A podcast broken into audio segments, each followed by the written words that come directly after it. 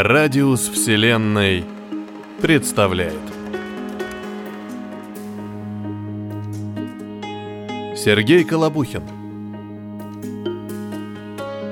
Сезам, откройся.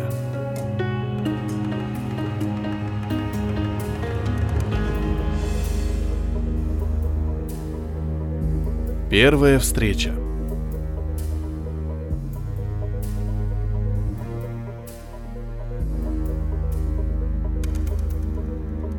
Свою первую жертву Витька Крест увидел, как только свернул в знакомый переулок. Толстая девица брела по тротуару, упершись взглядом в сотовый, что-то набирая на клавиатуре. Потертая сумочка из синего под цвет джинсов кожзаменителя болталась на левом плече. Витька двинулся навстречу толстухе, бросая быстрые, но внимательные взгляды на окна домов, двери подъездов и припаркованные машины. В переулке, кроме них с девицей, пока никого не было. Сблизившись со своей жертвой, Витька одной рукой выхватил у нее сотовый телефон и одновременно другой рванул к себе сумку. Но тонкий ремешок, вопреки ожиданиям, не порвался, и толстуха судорожно вцепилась в него, ошеломленно глядя круглыми и желтыми, как у совы, глазами на грабителя. «Отцепись, дура!» — рявкнул тот угрожающий и снова рванул сумку к себе. «Отдай!» Сдавленно прошептала в ответ девица и неожиданно сильно дернула ремешок, притянув Витьку к себе, но потянулась при этом не к сумке, а к сотовому. Несколько секунд они, пыхтя от усилий, топтались на тротуаре, как борцы на арене. Девица обеими руками вцепилась в Витьку, пытаясь разжать его пальцы, крепко сжимающие телефон. «Вот зараза!» — выругался Крест, безуспешно пытаясь оторваться от вцепившейся в него ненормальной девки. Краем глаза он увидел появившиеся в конце переулка силуэты людей. Отпустив сумку, черт с ним с кошельком, Витька рванулся в знакомый проходной подъезд, таща за собой повисшую на его руке толстуху. Удивительно, что та, столь яростно борясь с грабителем, при этом почему-то не кричала и не звала на помощь, лишь жарко дышала Витьке в лицо и одуряюще воняла смесью пота, жасмина и чего-то еще, что ошеломленный неожиданным отпором крест даже не пытался определить. Из-за царившего в подъезде полумрака оба чуть не грохнулись на грязный бетон пола, споткнувшись о ступени, ведущие к площадке первого этажа. Спасли перила, на которые Витька налетел со всего маху. От резкой боли в ушибленных ребрах крест охнул, потом выматерился и со злостью ткнул толстуху свободной рукой в мягкий живот. Та жалобно квакнула, ослабив хватку. Витька, наконец, вырвался и обеими руками силой оттолкнул от себя согнувшуюся от боли девку. Видать, при этом он нечаянно нажал на какую-то кнопку, потому что экран зажатого в его руке телефона ярко вспыхнул в сумраке подъезда, раздался громкий звук, будто рядом ударили в гонг. Не теряя времени, крест бросился ко второму выходу. «Стой, дурак!» Услышал он отчаянный крик рванувшейся за ним толстухи. Дверь распахнулась, яркий свет летнего солнца ослепил Витьку. Он остановился, зажмурившись, и вдруг почувствовал на своем плече пальцы, настигнувшие его настырной девицы. Не оглядываясь, крест слегнул ее, отбрасывая назад в полумрак подъезда, и бросился бежать. «Стой!» Вновь услышал он отчаянный крик толстухи и свернул за угол дома в ближайший переулок.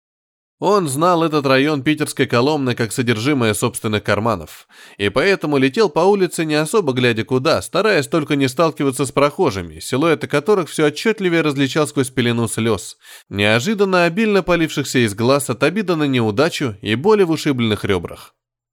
Но вскоре слезы высохли, глаза приноровились к яркому солнечному свету, и Витька невольно замедлил бег, а потом и вовсе остановился. Он не знал эту улицу, Вместо многоэтажек вокруг теснились одно-двухэтажные дома, да и сама улица резко сузилась. По ней шли, громко разговаривая, группки людей. Витька отчетливо слышал каждое слово, но смысл сказанного понимал с трудом.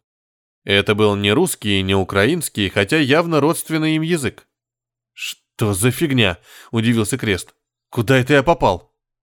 Нет, он слышал, конечно, что во многих городах России в связи с наплывом китайцев появились чайна-тауны, где ни русскую речь не услышишь, ни вывеску на русском языке не увидишь. Но чтобы в Питере появилась целая улица каких-то непонятных славян? Да и одеты они тут все как-то странно. Несовременно, что ли? Женщины в простеньких платьях, мужики в мятых брюках и белых рубашках. До сих пор Витька считал, что знает свой район от и до. Это не новострой какой-нибудь. Стены домов все обшарпаны, краска дверей облупилась, окна какие-то допотопные, ни одного стеклопакета. Словом, этим строением не менее 30, а то и 40 лет. Вывески вроде написаны на кириллице, но смысл их Витька понять не мог. «Александр Палыч, ну когда же мы пойдем на завод?» Вдруг раздался сзади недовольный юношеский голос. Витька резко обернулся. И его обгоняла странная троица. Впереди, явно торопясь куда-то, семенил небритый мужик невысокого роста, в мятых, как у всех на этой улице, серых брюках и несвежей голубой рубашке с закатанными по локоть рукавами. За ним, как цыплята за курицей, шли два парня. Один высокий и тощий, славянской внешности, со сползающими с длинного носа массивными очками. Другой, среднего роста крепыш, явный азиат, с черными блестящими на солнце волосами. Оба были в настоящих, Крест в этом понимал, американских джинсах фирмы Ли и цветастых теннисках. «Александр Палыч!» — тянул очкарик. «У нас же срок командировки через три дня кончится». На чистом русском языке поддержал его азиат. «Да не гундите вы!» — хрипло огрызнулся мужик. И так башка после вчерашнего раскалывается. «У вас это вчерашнее уже вторую неделю длится», — с упреком воскликнул очкарик. «Мы так радовались, что на практику в Белоруссию едем, а тут...» «Не волнуйтесь, ребятки», — успокаивающе прогудел мужик. «Сейчас зайдем в пивнуху, выпьем по кружечке». При этих словах Крест, шагавший как привязанный за странной троицей, почувствовал, что у него тоже внезапно пересохло в горле. «Белоруссия? Вот он, оказывается, где. Но как он сюда попал?» Троица русскоговорящих неожиданно свернула какой-то забегаловке, и Витька машинально вошел вслед за ними. Давно Крест не бывал в таких гадюшниках. Десяток высоких круглых металлических столиков заполняли почти все помещение. Стульев не было. За прилавком разливала янтарную жидкость по кружкам толстая румяная тетка. Она страшно блестела металлическими зубами, громко смеясь и перешучиваясь на певучем белорусском языке с двумя подвыпившими мужиками, очевидно, давно и прочно оккупировавшими один из столиков у открытого настежь окна. За удивительно чистым стеклом витрины горками лежали кольца желтых сушек, кубики ржаных сухариков, блестела чешуей вобла. Вошедшая троица расположилась за одним из столиков в центре зала. Крест пристроился за соседним. Пить хотелось страшно, но белорусских рублей у него не было, впрочем, как и российских, и Витька сделал вид, что кого-то ждет. А не предложить ли мне буфетчице или этой самой троице сотовый телефон толстухи? Подумал он и тут же отмел эту мысль. Всем нутром, или говоря по-научному шестым чувствам, Крест понимал, что ему нельзя сейчас действовать опрометчиво, не разобравшись в здешней ситуации и порядках. Ведь у него даже паспорта с собой не было. Витька, идя на дело, оставил документы дома, хоть это и не имело никакого значения. Попадись он на месте преступления, устанавливать его личность ментам долго не пришлось бы. «Александр Палыч», — нудил очкарик, — «мы уже вторую неделю в Светлогорске, а на заводе ни разу не были. У нас же практика. А что мы, кроме рабочей общаги, этой пивнухи видели?» «У вас командировочные еще остались?» — хитро прищурился мужик. «Есть немного». Вытащил из карманов джинсов несколько мятых бумажек и горсть монет азиат. «Вот и неси сюда пиво!» Приказал ему мужик, и тот покорно пошел к прилавку и вскоре вернулся с четырьмя полными, почти без пены, кружками в руках и тремя воблами. «Не горюйте, хлопцы!» — повеселел мужик, опустошив одним махом первую кружку. «Завтра сходим на завод, покажу вам цех». «Вы ведь каждый день так говорите», — хмуро ответил очкарик. «А сами пьете с утра до ночи.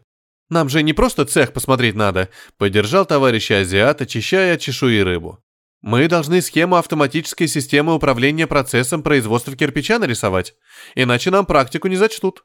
«Не боись, Андрюха», — взял вторую кружку мужик. «Я ж сказал, завтра сходим на завод». Теперь он пил маленькими глотками, не торопясь. Пока вы будете гулять по цеху, я быстренько смотаюсь в архив и возьму для вас эту схему. Скопируете ее и все дела. Вам даже не придется напрягаться, изобретая свою». «Это было бы здорово», — заулыбался азиат, переглянувшись с очкариком. «Мы, честно говоря, устали от этого пивного городка. Домой хочется». «А я не понимаю, чем вам тут не нравится?» — искренне удивился мужик. «Это же рай, а не город. Вырежь на улицу, на каждом углу стоят автоматы с пивом, как у нас в Москве с газировкой. Нет мелочи, рядом из ящиков продают бутылочное пиво. Плати продавщице и пей сколько хочешь. Пустые бутылки она же у тебя и примет назад, даже мыть их не обязательно. В любой магазин зайдешь, там разливное пиво, не говоря уже про кафе и пивнушки вроде этой. Наверное, они все соединены специальным трубопроводом, по которому вместо воды течет пиво. Вон, посмотрите за прилавок. Труба выходит прямо из стены. За ней закреплен маленький бочонок с обычным краником внизу, из которого продавщица всем наливает пиво. Целый день наливает, я следила, оно не кончается. Где вы такое еще увидите? Вот мои ребята и отрываются. «Но сколько же можно пить?» — воскликнул очкарик. «Девятый день уже не просыхаете. Вчера с завода женщина в общагу приходила, спрашивала, когда мы наконец к монтажу установки приступим». «Эх, ребятки!» — вздохнул мужик. «Молоды вы еще. Мы в командировках всегда так. Сначала пьем, пока не кончаются казенные деньги, потом вкалываем в две смены, чтобы уложиться в сроки. Привыкайте, студент!» «И откуда здесь столько пива?» – пробурчал очкарик. «Городок-то вроде промышленный, большинство жителей на заводе работает». «Да нам-то какая разница?» – засмеялся мужик. «Ты, Серега, наслаждайся жизнью, пока есть такая возможность. Что ты все ноешь?» Мне в Москву надо, а мы здесь без дела торчим. И Андрей родные в Крыму заждались». «Да чего делать-то летом в Москве?» – удивился мужик. «Вот Андрюха молодец. Крым сейчас самое то. Море, вино, женщины. Эх, я б тоже от путевки в санаторий не отказался». «Андрюхе санаторий без надобности», – засмеялся очкарик. «Живет он там». «В самом Крыму?» – не поверил мужик. «Да», – смущенно улыбнулся азиат. «В Судаке. Там много корейцев живет. Видели фильм «Начальник Чукотки»? Его у нас снимали. Мы чукчи изображали, парились на жаре в ихних шубах. Я тоже там мельком появляюсь в роли ребенка». Витька слушал эту ахинею и прикидывал, как ему незаметно вытащить у лопуха очкарика кошелек, торчащий из заднего кармана джинсов. И вдруг в раскрытую настежь дверь заведения вошла давишняя толстуха. Короткие русые волосы у нее были растрепаны, пара верхних пуговиц на блузке вырвана с мясом, и в распахнувшемся вороте белели крепкие груди, стянутые полупрозрачным лифчиком. Четвертый номер, не меньше. Машинально отметил Витька. Бежать было некуда, и он обреченно ждал крика «Держи вора!». Но девица молча подошла к его столику, игнорируя удивленные взгляды и матерные комментарии полупьяных мужиков, и шипящим шепотом потребовала. «Отдай, а то хуже будет». Конечно, Крест мог вновь оттолкнуть настырную дуру и попытаться смыться, но он уже понял, что происходит что-то невероятное. Из родного Питера его каким-то образом мгновенно перенесло в белорусский Светлогорск. Куда тут бежать? «Сначала скажи, что происходит», — ответил Крест девице. «Ты мне будешь еще условия ставить?» — хищно оскалилась та. «Сдохнуть вместо тюрьмы хочешь? Отдавай украденное немедленно, тогда я помогу тебе вернуться домой». Заметана. Поймал ее на слове Витька. Держи свой сотик. Он протянул ей телефон, который до сего момента так и был крепко зажат у него в кулаке. Та жадно схватила прибор и начала внимательно осматривать со всех сторон. «Все в порядке?» — поинтересовался Витька. «А теперь объясни, что происходит». «Объяснить?» — насмешливо хмыкнула толстуха. «С какой стати?» «Ты же обещала!» — напрягся крест. «За базар надо отвечать!» «Я обещала вернуть тебя домой», — огрызнулась девица. «Пошли отсюда». «Подожди», — удержал ее Витька. «В горле ужасно пересохло. Давай по кружечке возьмем». «Ты что, совсем до сих пор ничего не понял?» Презрительно посмотрела на него толстуха. «Нам не на что купить это пиво». «Да ладно», — недоверчиво фыркнул Витька. «Имеешь такой навороченный сотик, а на кружку пива денег нет?» «Ты что, идиот?» — удивилась девица. «Здесь совсем другие деньги». «Доллар, что ли?» — не поверил Крест. «Ага, евро», — съязвила толстуха. «Ты знаешь, какое сегодня число?» «Конечно знаю». «Товарищи!» Вдруг повернулась к троице с соседним столиком девица. «У вас свежая газета?» «Вчерашняя!» Извиняюще развел руками зажатыми в ней кружкой пива и куском рыбы Александр Палыч. «В облу завернуть взяли». «Это не важно», — нетерпеливо отмахнулась толстуха. «Можно нам посмотреть?» «Пожалуйста». Александр Палыч поставил кружку, вынул из кармана брюк свернутую в трубку газету. Андрюх, передай девушке». «На, прочти дату». Сунула толстуха газету Витьке. «22 июля», — прочел тот. «Все правильно». «Ты год посмотри». «1977?» Не поверил собственным глазам крест. «Это что, шутка такая?» «Ты сам выбрал эту забегаловку», — ехидно усмехнулась девица. «Верни людям газету и пошли отсюда». «Погоди», — решился Витька. Он свернул газету трубочкой, подошел к корейцу с интересом смотрящему на толстуху и тихо спросил. «Слышь, друг, пивком не угостишь? А то я сегодня совсем пустой, а у подруги просить, сам понимаешь, западло». «Пойдем». С готовностью отставил тот свою полупустую кружку и направился к стойке. Витька, подмигнув недоумевающе смотрящей на него толстухе, поспешил за корейцем. Вскоре они вернулись с четырьмя кружками пива и воблой. «Знакомьтесь», — весело сказал Витька. «Это Андрей, студент из Москвы, а это...» «Лена», — поспешила выручить его девица. «Студентка из э, Ленинграда». «Серега, иди сюда», — повернулся к очкарику кореец. «Иди», — великодушно кивнул тому Александр Павлович. «Ваше дело молодое». «Это Сергей», — представил очкарика кореец. «Мы тут вместе на практике, а вы?» «А мы проездом», — больно пнув под столом Витьку, улыбнулась новым знакомым толстуха. «Нам уже пора». «Да ладно, успеем», — перебил ее Витька с блаженным видом, ставя на стол наполовину осушенную кружку.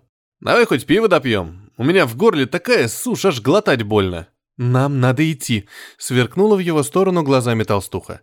«Ну чё ты ломаешься?» — разозлился Крест. «Попробуй хоть. Пиво тут, на удивление, хорошее, я даже не ожидал. Пей, вряд ли еще когда удастся такое попробовать». Студенты молча смотрели на них. Кореец взял воблу, с хрустом оторвал ей голову и начал ловко очищать от чешуи. Очкарик мелкими глотками пил свое пиво. Толстуха решительно взяла кружку, осторожно отхлебнула и, скривившись с отвращением, поставила назад. «Как вы только пьете эту гадость!» «Не понравилось?» – удивился Витька. «Ну тогда я допью». Под удивленными взглядами студентов он сначала осушил свою кружку, а потом присосался к отставленной Леной. «А что за прибор передал вам Виктор?» – вдруг спросил очкарик Лену. «Какой прибор?» – повернулась к нему та. «Когда?» «Ну, когда вы вошли», — смутился Сергей. «Я тоже видел», — поддержал друга кореец. «Такая маленькая плоская вещица с большим экранчиком и кнопочками. Новая модель калькулятора?» «Ах, это!» — широко улыбнулась Лена. «Это сувенир-игрушка». И опять довольно чувствительно пнула под столом Витьку. «Поторопись». «Все, все, уходим», — торопливо допивая пиво, кивнул ей крест. «И извините, мужики, но нам действительно уже пора уходить». «Мы вас проводим», — решительно ответил кореец. «Нам все равно делать нечего, правда, Серый?» «Сам ты Серый», — недовольно огрызнулся очкарик. «Я ж тебя дрючей не зову?» «Конечно, проводим», — подтвердил он, смущенно взглянув на Лену, и неожиданно покраснел. Они вывалились из душной забегаловки и в нерешительности остановились посреди улицы. Лена явно не хотела вести неожиданных сопровождающих к нужному им с Витькой месту. «Ну вот», — зло посмотрела она на него. Из-за твоего дурацкого пива у меня теперь отвратительный привкус во рту. Что теперь делать? Конечно, Крест правильно понял ее вопрос, но как отделаться от студентов придумать не мог. Он неожиданно для себя довольно сильно захмелел, и в голову ему не шло ни одной мысли. «Тут недалеко есть кафе», — нерешительно сказал очкарик. «Там продают лимонад». «Точно», — обрадовался кореец. «Есть еще Ситра и Байкал. Или вам больше нравится мороженое?» «Ну, что ты молчишь?» Повернулась к Витьке Лена. «Это... мужики...» — начал Крест. «Мы угощаем», — понимающе подмигнул ему кореец. «Идемте, Леночка, тут совсем рядом». И решительно взяв девушку под руку, он повел ее по залитой солнцем улице. Очкарик немедленно пристроился с другой стороны. Витька сплюнул в пыль горькую тягучую слюну и поплелся следом. «Вот настырный азиат!» Зло подумал он. «Ну, погоди». Что именно «погоди» Крест не знал. Толстуха явно надеется, что он как-нибудь избавит их от неожиданных сопровождающих. Витька посмотрел на идущую впереди оживленно беседующую троицу и обмер. Толстуха исчезла. Солнце, просветив бесформенную блузку, обрисовало классические формы языческой богини. Высокий полный бюст, узкую талию и широкие бедра. Разоблачение. Алена ругала себя матерно. Но не вслух, конечно. Внешне она старалась выглядеть спокойной, время от времени кокетливо косила глазом то на семенящего слева низенького азиата, то на сопящего справа длинного и тощего очкарика. Сзади тащился следом за ними этот придурок Витька, из-за которого Алена оказалась где-то в чертовой глуши советской Белоруссии. Но надо же было так вляпаться. Как она теперь оправдается перед Сергеем Ивановичем? Перед мысленным взором Алены возникло умное лицо профессора Владимирова, его все понимающие и любящие глаза. «Что ж ты, Аленушка?» Явственно услышала она его укоризненный голос. «Я доверил тебе ценный прибор, созданию которого посвятил почти всю свою жизнь, а ты так меня подвела». Алене хотелось завыть в полный голос и отлупить как следует пыхтящего за спиной доморощенного грабителя. Может натравить на Витьку этих двух навязчивых студентов, прилипших к ней с непрошенной помощью. А куда они, собственно, ее ведут? Как она теперь найдет дорогу к порталу? Алена резко остановилась. «Слушайте, мальчики, что-то мне не хочется сидеть в такую жару в душном кафе. В этом городишке есть парк?» «Парк?» Удивленно переглянулись кавалеры. Ну или сквер. Алена небрежно поиграла воротом блузки, то распахивая ее, то прикрывая, имитируя отсутствующий веер, и с удовольствием увидела, как побагровевший от смущения тощий очкарик уставился на ее грудь. Жутко хочется посидеть у фонтана. «Тут рядом есть такой сквер!» — радостно воскликнул азиат. «А в нем небольшой работающий фонтан». «А как же лимонад?» — вдруг хрипло спросил Витька Крест. «Там все есть», — махнул рукой кореец. «И лимонад, и мороженое». И по-хозяйски взяв Алену под руку, Андрей Чен решительно потянул ее в ближайший переулок. Вот и прекрасно. С удовлетворением вздохнула та. Часть проблемы возврата домой решена. Алена точно знала, что портал находится в пяти минутах быстрой ходьбы от сквера с фонтаном. Потому что когда, ослепленная злостью, болью и солнцем, она выскочила из темного подъезда, то бросилась в погоню за дерзким грабителем, как оказалось, не в ту сторону. Узкая извилистая дорога вывела ее в небольшой тихий сквер, журчащим посредине круглым фонтаном. По узким асфальтовым дорожкам неторопливо прогуливались мамы со спящими в колясках детьми. На лавочках вязали и о чем-то тихо переговаривались старушки. Небольшой ветерок шелестел листьями тополей и аккуратно подстриженных кустов акаций. Поняв по удивленным лицам и укоризненным взглядам, что до нее тут никто не нарушал установившийся порядок, Алена развернулась и помчалась в обратную сторону. «Вот и сквер!» — услыхала она радостный возглас азиата. «Вы проходите к фонтану, а я сбегаю за...» Он вопросительно посмотрел на Алену. «Так вам, Леночка, лимонад или, может, лучше мороженое?» «И того, и другого», — грубо вмешался Витька Крест. «И можно без хлеба». «О, цитата из Винни-Пуха», — засмеялся Чен. «Мой любимый мультик. Помните, к чему привело медвежонка обжорство в гостях у кролика?» «Мороженого достаточно», — улыбнулась корейцу Алена. «И мне», — кивнул другу Сергей. «А мне пиво», — криво усмехнулся Крест. «Может, хватит?» — яростно сверкнула на него глазами Алена. «Ну, раз уж мы теперь никуда не торопимся», — ехидно осклабился Витька. «Тогда пошли со мной», — предложил ему Чен. «Я один все не донесу». Крест вопросительно взглянул на Алену. Та в ответ раздраженно дернула плечом и отвернулась к фонтану. Хмыкнув, Витька кивнул Андрею, и они направились к виднеющемуся неподалеку павильону кафе. Алена молча пошла вокруг фонтана, ища место, где слабый ветерок мог бы хоть немного остудить ее разгоряченное тело влажной прохладой. Очкарик плелся рядом, не решаясь начать разговор. Он явно чувствовал себя не в своей тарелке без поддержки разбитного азиата. Алена была рада, что стеснительный студент не мешает ей спокойно осмотреться. Вскоре она увидела аллею со знакомыми старушками. Что ж, путь к порталу теперь ясен, осталось избавиться от очкарика с корейцем и... «Вот и мы!» — сияющий от радости Чен протянул Алене холодный брикет. «Крем-брюле!» «Спасибо!» — благодарно улыбнулась ему Алена. Она аккуратно освободила от красочной упаковки зажатое между двумя толстыми желтыми вафлями сладкое лакомство и с удовольствием лизнула краешек. «Давайте присядем», — предложил Сергей, услужливо выхватывая из пальцев Алены липкую бумажку упаковки, чтобы бросить ее в ближайшую урну, и вскоре вся компания устроилась в тени высокого, плачущего белым пухом тополя. Витьке места на скамье не хватило, и он остался стоять, облокотившись спиной о ствол, время от времени отхлебывая из горлышка зажатой в руке бутылки холодное горькое пиво. «А все же, Леночка», — спросил Чен, быстро покончив со своей порцией мороженого, «что это за штуку передал вам Виктор в пивной?» «Так калькулятор же», — удивленно посмотрела на него Алена. «Мы с Серегой технари», — засмеялся Андрей, и его узкие глаза превратились в щелочки. Считать много приходится, так что повидали много разных калькуляторов. И простых, и для инженерных расчетов. Ну и что?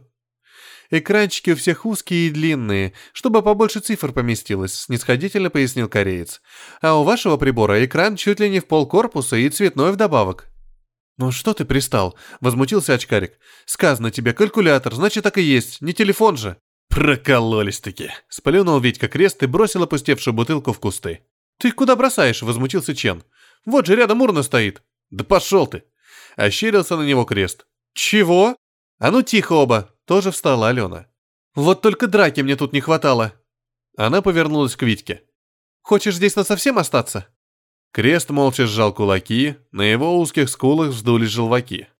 «Так чего мы здесь прохлаждаемся?» — сквозь зубы выдавил он наконец. «Валим отсюда!» «Лена, Вдруг тихо сказал Сергей, глядя на девушку сквозь толстые стекла очков огромными глазами. «Кто вы? Откуда?» «Нам действительно пора». Алена бросила недоеденное мороженое в урну, села на лавочку, машинально достала из сумочки упаковку влажных салфеток, вытащила одну и начала тщательно вытирать пальцы рук. Витька креста выругался, и Алена поняла, что вновь совершила ошибку. Сергей дрожащей рукой взял с ее колен красочную пачку салфеток и прочел. Изготовитель И.П. Петров В.А. Место изготовления – Россия, город Санкт-Петербург, дата изготовления – май 2014 года. Вас не учили, что брать чужие вещи без разрешения нельзя? Алена вырвала очкарика из рук салфетки и сунула пачку в сумочку. «Носовые платки у нас не в моде!» – зло выкрикнул Витька Крест. «И джинсы продают в основном китайского производства. Может, на деньги наши посмотреть хотите? Давай, умный ты наш, покажи им. Чего уж теперь скрывать? Наверняка у тебя есть, это я сегодня пустой. Заткнись, вскочив, взвизгнула Алена. Если бы не ты. Тихо, тихо, вклинился между ними кореец. Не надо кричать, люди вокруг. Скандалы, милиция, как я понял, вам ни к чему. Да, беря себя в руки, благодарно улыбнулась ему Алена. Спасибо вам за все, мальчики, но нам действительно пора домой. Домой это куда? Забыл о своей стеснительности очкарик. Вот именно, поддержал друга кореец.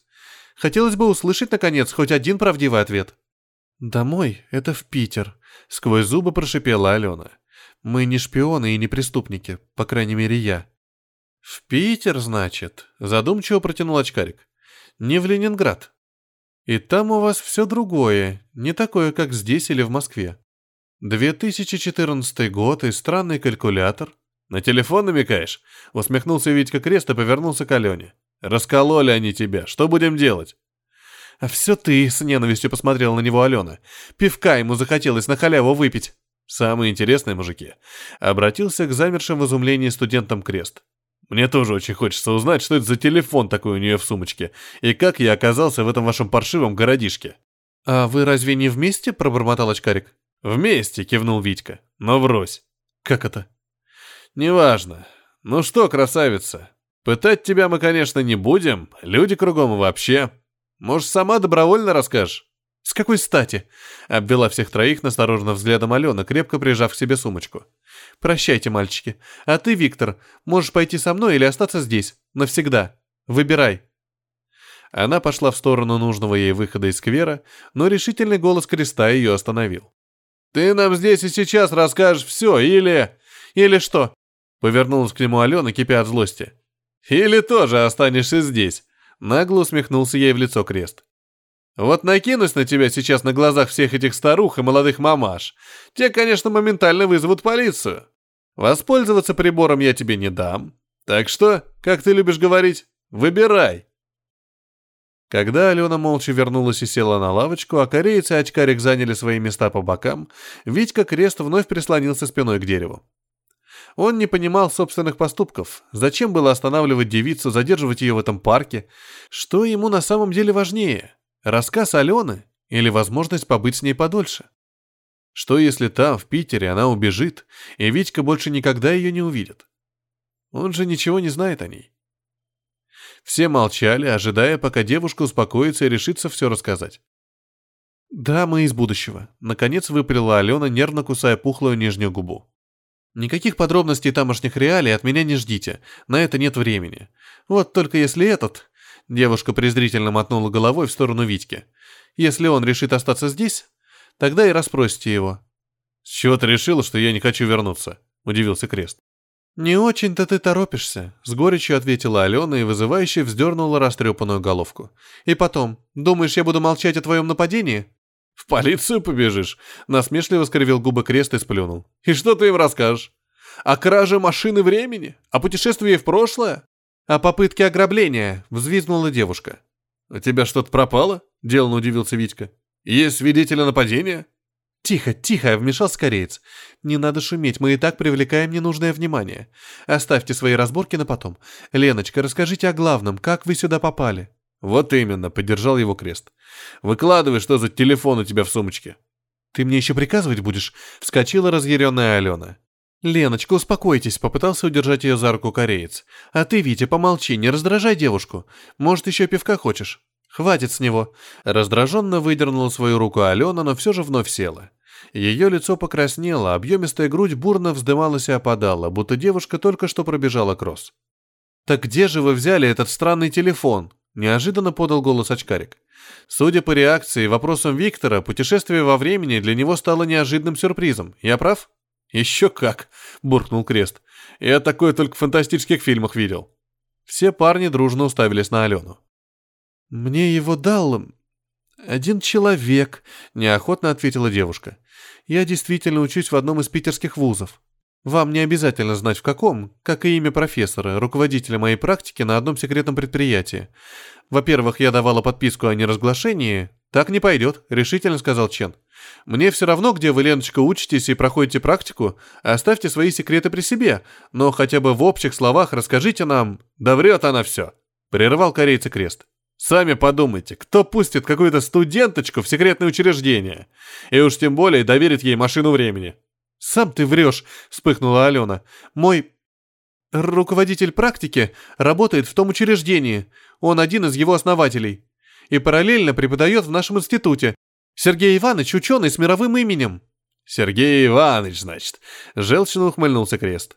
«А ты его лучшая и, наверное, любимая студентка и ученица». А может, не только студентка, раз он так тебе доверяет?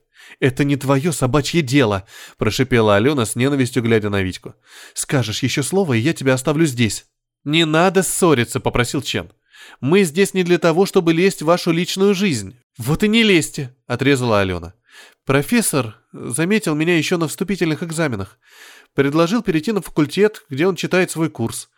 Мне было все равно, я тогда еще не знала, кем хочу стать, чем заниматься. Просто жила рядом с тем институтом. «А теперь, значит, не живешь», — с неожиданной для себя горечью тихо сказал Витька. Сергей Иванович постоянно следил за моими успехами, проигнорировала его реплику Алена. Выделял среди других студентов. Вскоре мы полюбили друг друга. Витька громко хмыкнул. «Да, полюбили», — вызывающе посмотрела на него Алена. «Но это вовсе не значит, что он продвигает меня исключительно по этой причине. Я всегда сама всего добивалась. Школу закончила золотой медалью и в институте честно сдаю все зачеты и экзамены. рассказываю вам все это только для того, чтобы вы поняли, почему Сергей Иванович доверил мне локатор. Ладно, ладно, успокоительно прогудел Чен. Мы вам верим. Давайте о главном. Зачем этот секретный профессор дал вам локатор? Это опытный экземпляр, остывая пробурчала Алена. Первый и пока единственный. Его надо было испытать, и папочка вынес опытный экземпляр машины времени из секретной лаборатории и доверил его испытание любимой студентке. Саркастически воскликнул Крест и захохотал. «Да, Лена», — смущенно улыбнулся очкарик. «Звучит несколько... фантастично, что ли?» «И тем не менее, все так и было», — спокойно ответила Алена. «Но если вы мне не верите, стоит ли рассказывать дальше?» «Стоит», — твердо сказал Чен. «А почему профессор сам не испытал прибор в лаборатории?» «Испытал», — вздохнула Алена. Результат был отрицательным. «Не понимаю», — искренне удивился очкарик. «А что же, по мнению профессора, вы-то могли сделать? И как тогда оказались здесь, если машина времени не работала?» «Все дело в том, что локатор — это не машина времени», — смущенно посмотрела на него Алена. «По крайней мере, никто не ожидал, что она может ею стать. Его создавали для поиска порталов». «Каких еще порталов?» — спросил Чен. «Это еще что за зверь?» «Вряд ли я смогу вам это объяснить», — улыбнулась Алена. «У вас нет даже минимума необходимых базовых знаний. Это все равно, что рассказывать первокласснику о логарифмах». «Да брось ты выпендриваться!» — взорвался Крест. «Никто не требует от тебя технических и научных подробностей. Портал — это просто вход, дверь в иной мир или другое время. Как он работает, нам сейчас абсолютно по барабану». Алена недовольно посмотрела на Витьку, презрительно дернула плечом и продолжила рассказ. «Ну ладно. Вы знаете, что люди постоянно куда-то исчезают и появляются из ниоткуда. Как это? Недоверчиво спросил Чен. А так, вздохнула Алена. Идет себе человек по улице и вдруг исчезает. А однажды целый полк английских солдат маршировал на линии фронта, зашел в какое-то серебристое облако и пропал. С тех пор этих солдат никто не видел. Но известны случаи внезапного появления исчезнувших людей, но совершенно в другом месте и даже времени. «Но ты нам еще про летучего голландца расскажи», — хмыкнул Крест. И рассказала бы, да времени нет. Раздраженно огрызнулась Алена. Словом, подобные случаи не редкость, и они известны с незапамятных времен. Есть множество теорий на этот счет, но мой... Девушка с вызовом посмотрела на Витьку. Сергей Иванович считает, что наш мир пронизан межпространственными и межвременными туннелями, как кусок сыра дырами. Каждая дыра — вход в такой туннель. Их, конечно, не видно невооруженным глазом, так как нам доступны лишь три измерения — длина, ширина и высота. Время можно считать четвертым, но мы пока не умеем им пользоваться. Но, возможно, существует и пятое, и шестое, и... «Не лезь в дебри», — прервал Алену Крест. «Все равно не поймем, давай ближе к делу». «Почему не поймем?» Недовольно покосился на Витьку очкарик. «Действительно, Витя», — поддержал друга кореец. «Тебя же просили помолчать». Крест махнул рукой и сел прямо на траву, показывая, что готов слушать рассказ Алены хоть до утра. «Словом, локатор — это индикатор порталов в межпространственные тоннели», — сказала Алена. «В лаборатории он не сработал, значит, там портала нет. Вот меня и попросили походить с ним по городу». «На вроде сапера, ищущего мины в поле», Пробормотал очкарик. «Да», — кивнула Алена. «Я уже вторую неделю прочесываю улицы Питера, а сегодня на меня неожиданно накинулся этот». Девушка махнула в сторону Виктора. «Красиво лепишь», — скривился Крест. «Одно только непонятно. Каким образом мы с тобой здесь оказались?» «Ты в армии служил?» — насмешливо спросила Алена. «Пока нет, а что?» «Значит, не знаешь, почему, когда отряд солдат вступает на мост, раздается команда идти не в ногу». «Ты с тем-то не уходи», а я не ухожу», — снисходительно усмехнулась Алена. «Просто пытаюсь объяснить первоклашке, что такое логарифмы». «Ну-ну», — муркнул Крест, — «валяй». «Вы на резонанс намекаете?» — вмешался очкарик. «Конечно», — с удивлением посмотрела на него Алена. «У нас в институте есть военная кафедра», — пояснил кореец. «Поэтому мы знаем, что слаженный ритм поступи отряда солдат может войти в резонанс с колебанием моста и тем самым разрушить его. Потому и дается команда идти не в ногу». Очевидно, испускаемый локатором сигнал вошел в резонанс с частотами поля портала, и тут открылся, сказала Алена. Другого объяснения у меня нет. «И ты думаешь, здешний портал тоже откроется?» — спросил Крест. «Ну, пустил же он нас сюда», — пожала плечами Алена. «А ты уверена, что мы вернемся именно туда, откуда стартовали?» Не унимался Крест. «Уверена», — сверкнула в его сторону глазами Алена. В средние века в одном из тибетских монастырей жил парнишка-китаец по имени, допустим, Ли. Однажды он исчез и вернулся назад только через несколько лет. Монахам он рассказал невероятную историю о том, что побывал в будущем. Описывал современные города, самолеты и автомобили. Мальчишки не поверили, но записали его рассказ, и он дошел до наших дней. «Ну и что?» — скептически хмыкнул Виктор. Эта история всплыла потому, что в одном из современных китайских городов из ниоткуда появился тот самый средневековый мальчишка Ли. Он говорил на древнем диалекте, с невероятной точностью описал монастырь, его порядки и назвал имена давно умерших монахов, якобы живших там. А через какое-то время этот мальчишка исчез точно так же внезапно и необъяснимо, как появился. И, как я уже сказала, хроники монастыря говорят о том, что парнишка вернулся именно туда, откуда пропал. В любом случае, у нас с тобой, Витя, просто нет другого выхода. Пока не попробуем, не узнаем. Алена решительно встала. Больше мне вам, мальчики, сказать нечего. Пора возвращаться. В погребе. Сам дом Алена запомнила хорошо. Его стены были недавно покрашены жуткой поносно-желтой краской. Соседние дома тоже не радовали глаз, но, по крайней мере, гамма их расцветки была более приятной. Бледно-голубые и светло-розовые. Цвета детской неожиданности, по выражению Алениной мамы, был только один так что перепутать дом они не могли. Но вот в каком из двух подъездов находится портал, Алена не запомнила и в нерешительности застыла, как Буриданов осел между двумя охапками сена. «Ну что задумалась?» – недовольно спросил Витька. «Локатор тебе на что?» И правда. Облегченно вздохнула Алена. «Чего это я туплю?» Она достала из сумочки прибор, включила его и пошла к ближайшему подъезду. Крест поспешил за ней. «Черт ее знает, эту чокнутую», — подумал он. Еще смоется без меня. Витька обогнал Алену и картинно-галантно распахнул перед ней скрипучую дверь. Последнее, что он увидел, прежде чем шагнул в полумрак подъезда, это две напряженно застывшие посреди улицы фигуры московских студентов. А через мгновение его оглушил близкий взрыв. Затащив ошарашенных Алену и Витьку в пустой гараж, где уже жались друг другу с десяток мужчин, женщин и детей, коренастый небритый мужик в грязных камуфляжных штанах и покрытый пятнами пота и крови зеленой футболки хрипло проорал. «Какого черта вы выскочили на улицу во время обстрела?» «Да мы...» — промямлил Витька. «А вы что стоите?» — повернулся к окружающему мужик. «Не знаете, что делать?» Он, нагнувшись, рывком поднял крышку погреба. «Давайте быстро спускайтесь! Сначала женщины и дети!» «Шмель, там темно!» — дрожащим голосом сказала девушка в джинсах и светлой блузке, заглянув в яму. «Вот, держи!» Мужик вынул из кармана штанов огарок свечи и зажигалку. «Электричества нет, сами знаете. Нацгады неделю назад здешнюю подстанцию разбомбили». Девушка зажгла свечу и ловко спустилась по крутой лестнице. «Тут все есть!» — послышался из погреба ее повеселевший голос. «И свечи, и запасы! Наверное, хозяева прятались!»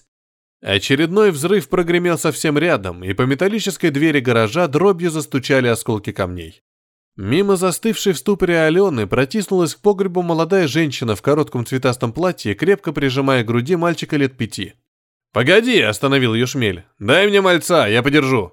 Но ребенок испуганно посмотрел на него огромными, недетскими глазами и еще крепче прижался к матери. «Ничего», — сказала женщина и начала неловко спускаться вниз. «Не впервой». За ней, причитая, полезла в погреб грузная старуха. Снаружи продолжали грохотать взрывы. Оттолкнув Алену, к спасательной яме бросились двое. «Давай, сынок, быстрее!» Послышался срывающийся от волнения мужской бас, и по крутым ступенькам вниз шустро сбежал парень лет двадцати, а за ним сунулся и заботливый папаша. «Ты что делаешь, гад?» — яростно зашипел Шмель. «Я ж сказал, сначала женщины и дети!» «Дома у себя командуй!» — огрызнулся щуплый седой мужик и исчез внизу. «Люси, соседки моей нет», — подошла к яме худенькая старушка. «И дочки ее». «Черт!» — выругался Шмель и чуть приоткрыл дверь гаража. «В машине остались. Девчонка слышно плачет, а мать не видать. Наверное, на полу лежит. Если ранена, один я обеих не дотащу. Кто со мной?» Люди молча подходили к яме и суетливо спускались вниз, стараясь не смотреть на Шмеля. «Я пойду», — неожиданно для самого себя сказал Витька и шагнул к двери. «Погоди», — остановил его Шмель. «Скоро обстрел кончится, и у нас будет несколько минут, пока укропы будут перезаряжать свои грады. Тебя звать-то как? Крест? А тебя Шмель?» «Да. Ты сидел, что ли?» «Нет», — удивился Витька. «С чего ты взял?» «А чё ж тогда крестом назвался? Кликухи, они как татуировки, о многом рассказать могут». «С детства так прозвали», — буркнул Витька. «Фамилия у меня Крестовский, а имя Виктор. А ты почему Шмель?» «А я Николай Шмель», — протянул руку мужик. «Будем знакомы. Многие ополченцы кликухи используют. Бес, Моторола, Рязань, Самсунг. А мне с фамилией повезло. Ничего придумывать не надо». «Так ты ополченец?» «Нет», — нахмурился Шмель. «Я до войны на маршрутке в Донецке шоферил. А как укропы на Донбасс полезли, хотел в ополчение записаться, но меня в штабе попросили иной работой заняться. Машину мне для этого дела начальство таксопарка оставило. Словом, спасаю беженцев. Сначала из Славянска возил, теперь отсюда. Маршрут известный, через Донецк из Варина, а там уже Россия. Обратным рейсом беру добровольцев и гуманитарку. Слышь? Тихо стало. Пора! Шмель решительно распахнул дверь гаража и бросился к стоящей на дороге газели. Витька поспешил за ним. На улице дышать было трудно, в воздухе висела плотная смесь дыма и пыли. Остро пахло гарью и порохом. Левый бок машины был весь в пробоинах. Нырнув с разбега вслед за Николаем в распахнутую дверь, Витька чуть не ткнулся лицом в безжизненное тело в камуфляже на переднем сиденье. В ноздри ударил запах крови. Крест застыл, с ужасом глядя на кровавую маску, бывшую ранее лицом. Посреди салона машины багрово блестела лужа. От нее вглубь вели красные следы ботинок. «Ну чё застыл?» — рявкнул Шмель. «Помоги мне! Самсунга не спасти! Его убило сразу же, первым взрывом!» «Самсунга?» — тупо спросил Витька, заставляя себя шагнуть в скользкую страшную лужу. «Наш сопровождающий через блокпосты», — пояснил Шмель, осторожно отрывая плачущего ребенка от тела, лежащей на полу женщины. Как теперь поедем? Одна надежда на то, что меня уже везде и так в лицо знают. Принимай. Шмель сунул Витьке в руку белокурую девочку лет четырех. Тот неловко принял ее и затоптался на месте, не зная, что делать дальше. «Черт!» — послышался сдавленный вскрик Николая. «Она без сознания. Одному мне ее отсюда не вытащить». «Я отнесу ребенка и вернусь», — предложил Крест. «Не успеем!» — с досадой прохрипел Шмель, пытаясь поднять с пола тело довольно полной женщины. «Сейчас укропы опять долбить начнут!» «Давайте девочку мне!» Вдруг раздался голос Алены. Витька оглянулся. Девушка стояла в дверях, решительно протягивая к нему руки. «Ты откуда здесь?» – удивился он. «Какая разница?» – прошипел Шмель. «Отдай ей ребенка и помоги мне вытащить раненую». Они успели спуститься в подвал за секунду до того, как гараж вновь содрогнулся от грохота взрывов. При колеблющемся свете старенькой керосиновой лампы и нескольких свечей, воткнутых в пустые бутылки из-под вина, погреб казался довольно большим и даже уютным. Вдоль стен стояли стеллажи, на которых виднелись ряды разномастных стеклянных банок, наполненных различными соленьями, компотами и соками. Посреди подвала на двухместной софе, покрытой цветастым байковым одеялом, уложили раненую женщину. В глубине на разложенном диване, паре кресел и брошенных прямо на пол толстых матрасах устроились испуганные пассажиры маршрутки. «Доктор, идите сюда!» — крикнул Шмель. «Нужна ваша помощь!» К удивлению Алены, с матраса поднялся седой грубиян, оттолкнувший ее от люка, чтобы его сын мог без очереди спуститься в подвал. Теперь это был совершенно иной человек, спокойный, решительный и как бы даже увеличившийся в росте. «Свет!» — пробасил он, и Шмель быстро поднес ближе керосиновую лампу. «Ты поняла, где мы?» — тихо спросил Алену Витька, оттянув ее в полумрак более-менее свободного угла. «Не глупей тебя. Нас вместо Питера в Новороссию закинуло». По привычке огрызнулась Алена, и успокоившаяся было у нее на руках девочка вновь захныкла от страха.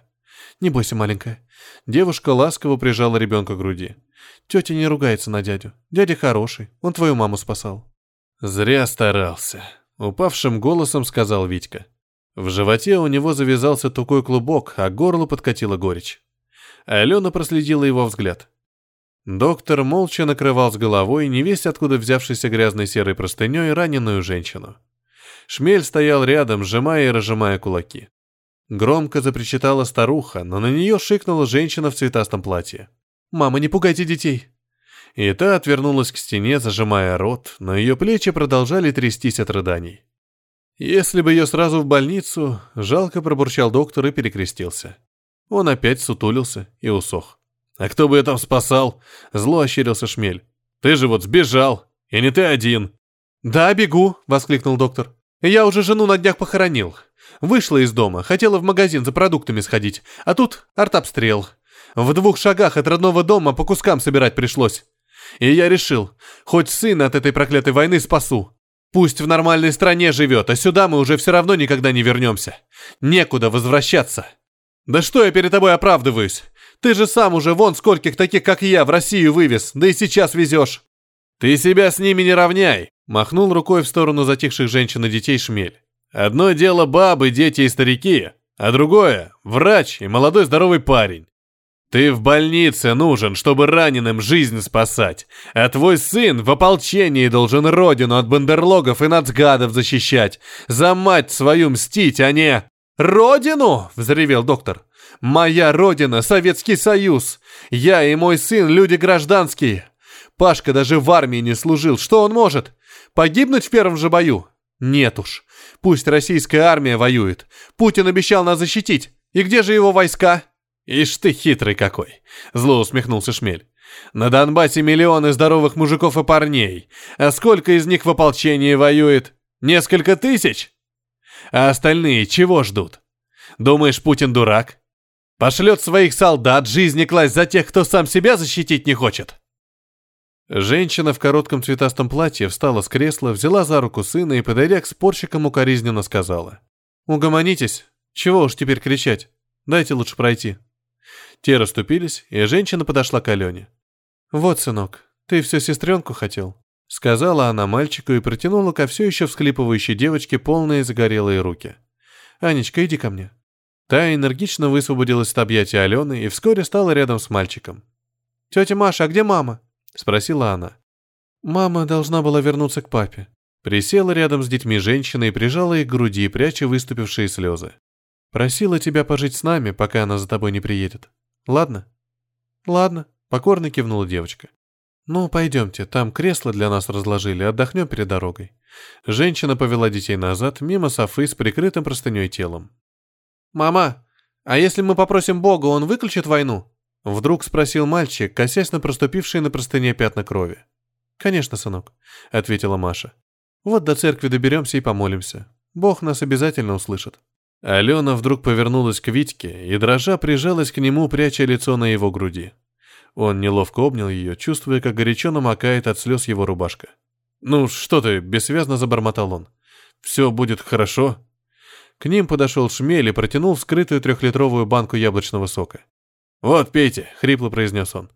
«Прошлогодний, судя по этикетке, но вполне себе ничего. Есть еще грушевые, сливовые и вишневые, если хотите. Хозяева этого подвала капитально запаслись». Алена отстранилась от Витьки, вынула из сумочки салфетку и быстро вытерла мокрое лицо. «Спасибо». Жалко улыбнулась она, принимая тяжелую банку. «Вот рас расклеилась я что-то. Тяжелый выдался день». «Извините, ребята, воды мало», — виноват, сказал Шмель. «Нашли неполную пятилитровую бутылку, отдали детям и их матерям». «Все нормально», — буркнул Витька, следя, как Алена пытается пить из банки сок. Зубы у нее стучали о стекло, по подбородку на грудь стекали густые желтые струйки. В моей машине освободилось два места. Вы как, останетесь здесь или, может, махнете с нами туда, в Россию? Спасибо за предложение, Коля. Серьезно ответил Крест, переглянувшись с Аленой. Мы подумаем. Не ожидала я, что уголовник станет рисковать своей жизнью ради посторонней женщины. Тихо сказала Алена, когда Шмель отошел. Я не уголовник, обиделся Крест. А кто ж ты? Удивилась та и отдала Витьке банку соком. «Грабишь на улице беззащитных девушек?» «Ну уж и беззащитных!» — ухмыльнулся Крест. «Удивляюсь, как-то мне удалось вырваться из твоих рук». Он тоже приложился к банке и остановился только тогда, когда почувствовал, что больше не может влить в себя ни капли. Поставив полупустую банку на ближайшую полку, Крест с удовлетворением почувствовал, что яблочный сок наконец-то смыл так мучивший его последние минуты противный привкус пороха и крови. «И много ты зарабатываешь грабежом?» — искоса взглянула на него Алена. «Ты моя первая жертва», — невесело признался Крест. «Так что считай сама». «Врешь», — не поверила Алена. «Кто же ты тогда?» «Студент, как и ты», — вздохнул Крест. «Ищи дуру», — вспыхнула Алена. «А как же все твои уголовные заметано, и за базар надо отвечать?» «Я же для тебя грабитель и вор», — улыбнулся Крест. «Пришлось соответствовать образу.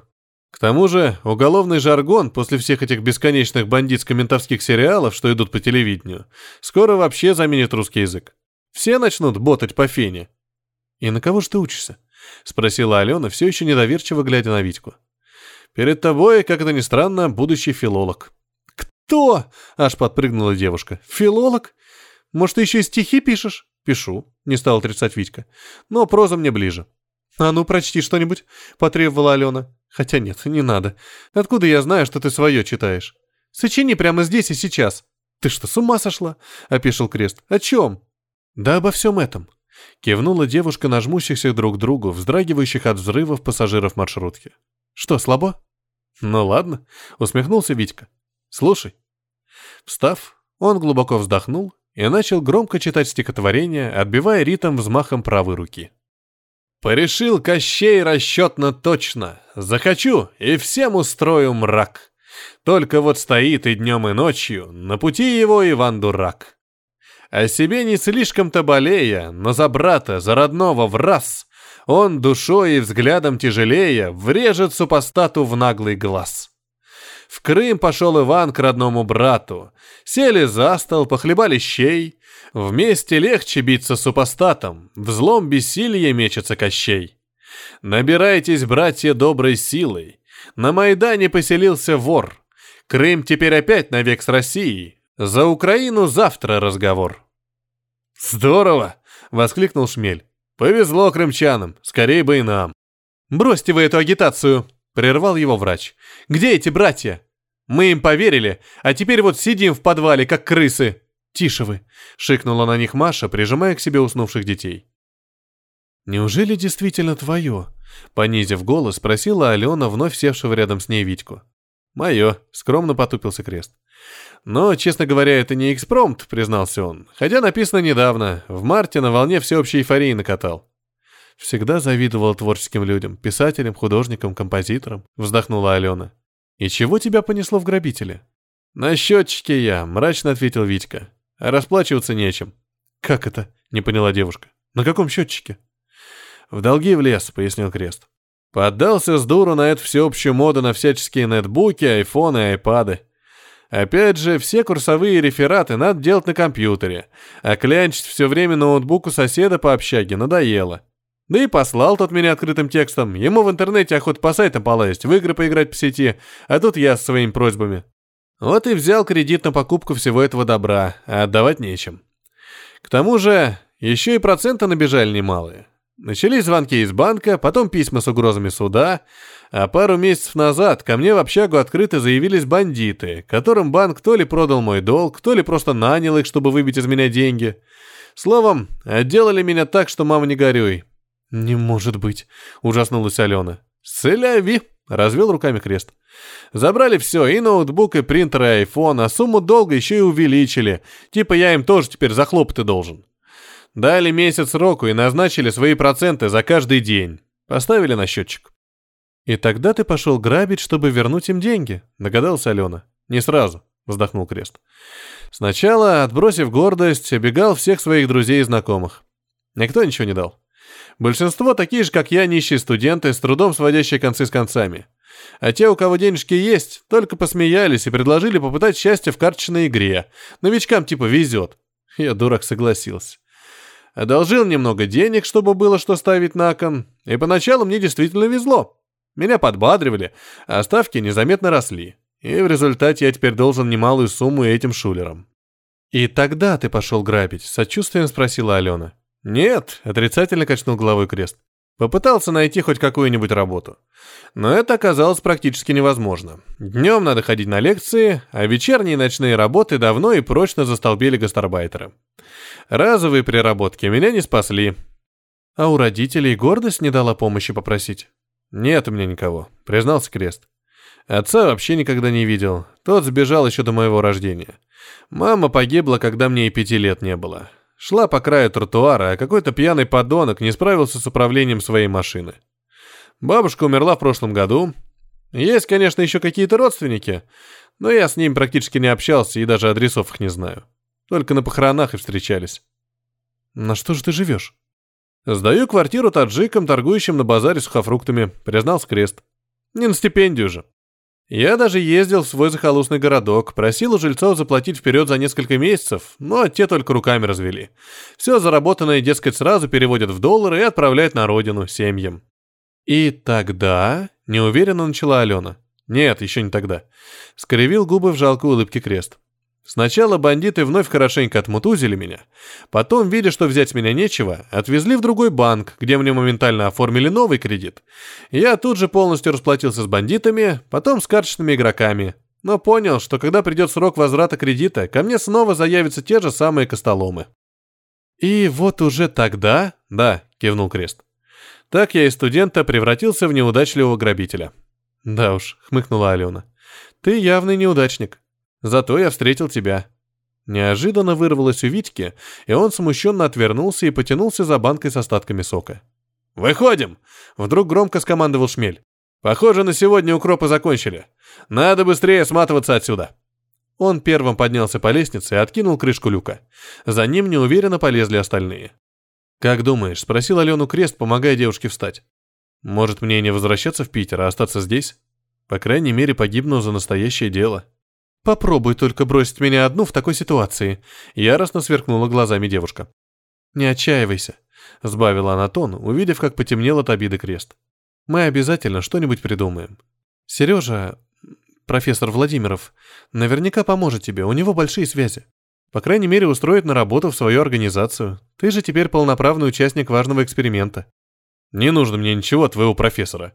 Зло буркнул крест и, осторожно взяв у Маши спящую девочку, полез наверх. Тела погибших положили на обочине дороги, рядом с иссеченным осколками деревом и накрыли одеялом, чтобы не пугать детей. Потом женщины какими-то тряпками начали спешно затирать кровавые лужи на полу маршрутки. Шмель обошел машину, попинал чудом уцелевшие шины, проверил, как заводится мотор. Алена и Витька стояли у входа в гараж, наблюдая, как доктор с сыном расчищают покрытую воронками дорогу от упавших ветвей дерева. «Обманул китаёза», — тихо буркнул Крест. Как нам теперь домой вернуться? Может, действительно, с беженцами поехать? А я верю китайцу, упрямо тряхнула челкой Алена. Наверное, мы не в тот подъезд вошли. Надо попробовать вернуться в Белоруссию. Ты запомнила, где портал? Тихо спросил Крест. Должен быть где-то здесь, неуверенно ответила Алена. Мы вышли, и Шмель почти сразу затащил нас в гараж. Он что-то говорил про дом. Это был так называемый частный сектор, либо какой-то поселок, либо окраина города. Вдоль узкой дороги с высокими заборами стояли одноэтажные кирпичные дома, окруженные большими участками садов и огородов. Большинство из них было полуразрушено и, по-видимому, давно покинуто жителями. Рядом с их гаражом был только один дом. Вернее, обгорелые развалины без крыши и передней стены. Даже двери не было, откуда они могли бы выйти. «Доставай локатор», — предложил Крест. Алена покорно вынула из сумки прибор и включила. Табло осветилось, по нему побежали какие-то цифры. «Он должен быть где-то здесь», — неуверенно указала девушка в сторону дома. И тут они оба увидели. В паре метрах от них воздух переливался и дрожал, как над костром или раскаленным асфальтом. Витька оглянулся. Шмель с кем-то говорил по рации, которую он несколькими минутами ранее достал из кармана разгрузки Самсунга. Автомат погибшего Николай держал в левой руке. «Если уходить, то сейчас», — сказал Витька, «пока не приехали за телами. Шмель нас ни о чем не спрашивал, а вот другие...» «Уходим по-английски», — кивнула Алена, не прощаясь. И, взявшись за руки, они дружно шагнули в колеблющееся рядом марево портала. Конечно, это была все та же знакомая им улица пивного белорусского городка. Московских студентов поблизости уже не было, и Витька Соленый, крепко сжимающий в руке работающий локатор, под удивленными взглядами сидящих на лавочке старушек быстро пробежали несколько метров, обогнув небольшой полисадник с полузасохшей клумбой, и буквально вломились в соседний подъезд. Новый старый знакомый. Их взяли сразу, как только они появились в полумраке проходного питерского подъезда. Двое крепких парней профессионально вывернули Витьке руки за спину, согнув его самого так, что он чуть не ткнулся носом в собственное колено. Звонко клацнул холодный металл наручников. Резким рывком один из громил вернул креста в вертикальное положение, а второй тут же ловко вставил в распахнутый от неожиданности и боли рот Витьки кляп. «Что вы делаете?» — возмущенно вскрикнула рядом Алена. «Кто вы такие?» «Тихо, Леночка», — раздался в ответ спокойный властный голос. «Все в порядке, не кричи». В дверях одной из квартир первого этажа стоял высокий грузный мужчина в мятых белых брюках и светло-кремовой рубашке с короткими рукавами. «Сережа!» – удивленно радостно воскликнула Алена и тут же смущенно поправилась. «Сергей Иванович, что тут происходит?» «Отпустите ее», — приказал профессор Владимиров двум парням, крепко держащим Алену за руки, и те послушно освободили девушку. «Я знаю, у тебя был очень трудный день, Сергей Иванович брезгливо взглянул на заляпанную кровью и яблочным соком блузку Алены. «Иди домой, отдохни». «Никуда я не пойду», — сверкнула глазами Алена. «Мне нужно тебе... вам столько рассказать, объяснить. Потом». Нетерпеливо отмахнулся от нее профессор. «Сейчас не до тебя. Костя, отвези ее домой». «Я никуда не поеду», — решительно повторила Алена и оттолкнула парня, попытавшегося вывести ее на улицу. «Сначала объясните, что здесь происходит». «Как хочешь», — равнодушно отвернулся от нее профессор и шагнул к Витьке. «Ну, здравствуй, Виктор. Давно я тебя ищу». «В машину их», — приказал он парням. «Обоих. Едем на базу». Окна в роскошном лимузине профессора были закрыты черными под цвет кожаной обивки сидений шторами, и Крест не видел, куда и по каким улицам их везут. Алена, надувшись, сидела рядом, а профессор вальяжно развалился напротив, с интересом разглядывая пленников. «Ехать долго, может, пока поговорим?» Предложил он и, нажав кнопку, отделил кабину шофера от салона звуконепроницаемой перегородкой. «Готов ответить на все ваши вопросы, чтобы не тратить на это время в дальнейшем». «Вы сказали, что давно меня искали», — ответил Крест. «Зачем? Разве вы меня знаете?» «Недостаточно», — кивнул профессор. «Потому мне и понадобилась помощь Леночки, чтобы тебя найти». «Моя помощь?» — непритворно удивилась Алена. «О чем это ты? Я же искала портал». «Ты искала человека, способного открыть портал», — усмехнулся профессор. «Вот его». «Меня?» — хмыкнул Крест. «У кого-то тут явно поехала крыша». «Не понимаю», — пролепетала Алена. «А как же локатор?» «Вы, конечно, знаете о существовании дальтоников?» — спросил профессор. Это люди, не различающие цвета. Для них что красное, что зеленое, все едино. Так вот, если воспользоваться этой аналогией, то большая часть человечества – дальтоники. В том смысле, что мы видим только нашу действительность. Но есть и небольшой процент людей, которые способны в определенных обстоятельствах увидеть вход в параллельный мир, портал. Мы называем их сезамами, потому что они могут не только видеть порталы, но и открывать их и даже проводить сквозь них обычных людей. И самое удивительное в том, что сезамам для этого не нужны технические устройства. Да-да, милая моя наивная Леночка, локатор не может открыть портал. Ты, Виктор, верил, что прибор работает, и бессознательно открывал порталы, и это помогло вам с Леночкой вернуться назад. Почему я? Может, это Алена? Ведь в самый первый раз я ничего не знал о локаторе, принял его за обычный сотовый телефон, так что ни во что подобное верить не мог. Разумеется, прибор работает, снисходительно пояснил профессор. Но он воздействует не столько на портал, сколько на мозг Сезама. Это обычный катализатор и усилитель определенных частот излучений головного мозга. Мы, обычные люди, сигнал локатора не воспринимаем, а вот на тебя он подействовал.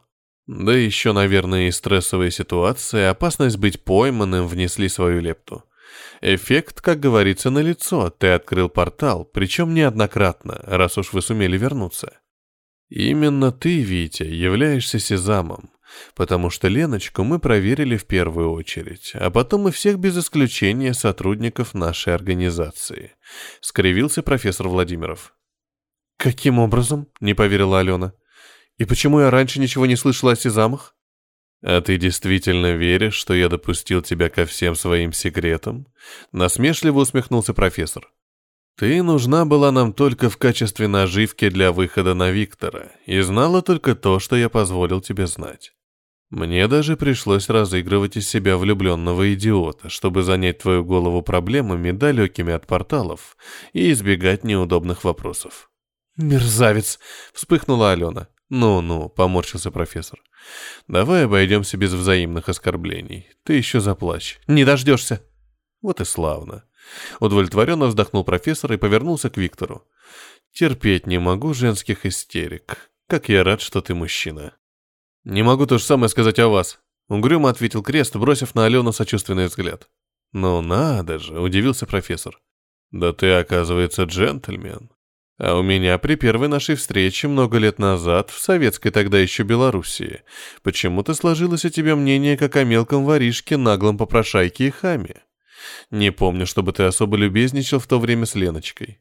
И она вот тебя почему-то защищает теперь, а тогда, могу поклясться, люто ненавидела». Витька с Аленой с недоумением смотрели на профессора. «О чем это ты?» — наконец вымолвила девушка. «Откуда?»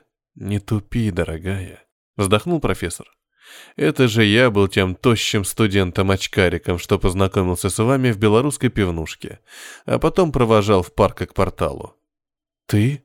Тот студент?» Все никак не могла поверить Алена. «Да, я теперь не так стройный кучеряв», — вздохнул Сергей Иванович, погладив одной рукой округлый животик, а другой наполовину лысую голову. «И очки мне давно не нужны. Небольшая операция на глазах в клинике Святослава Федорова. Но это действительно я был тем скромным и стеснительным студентом.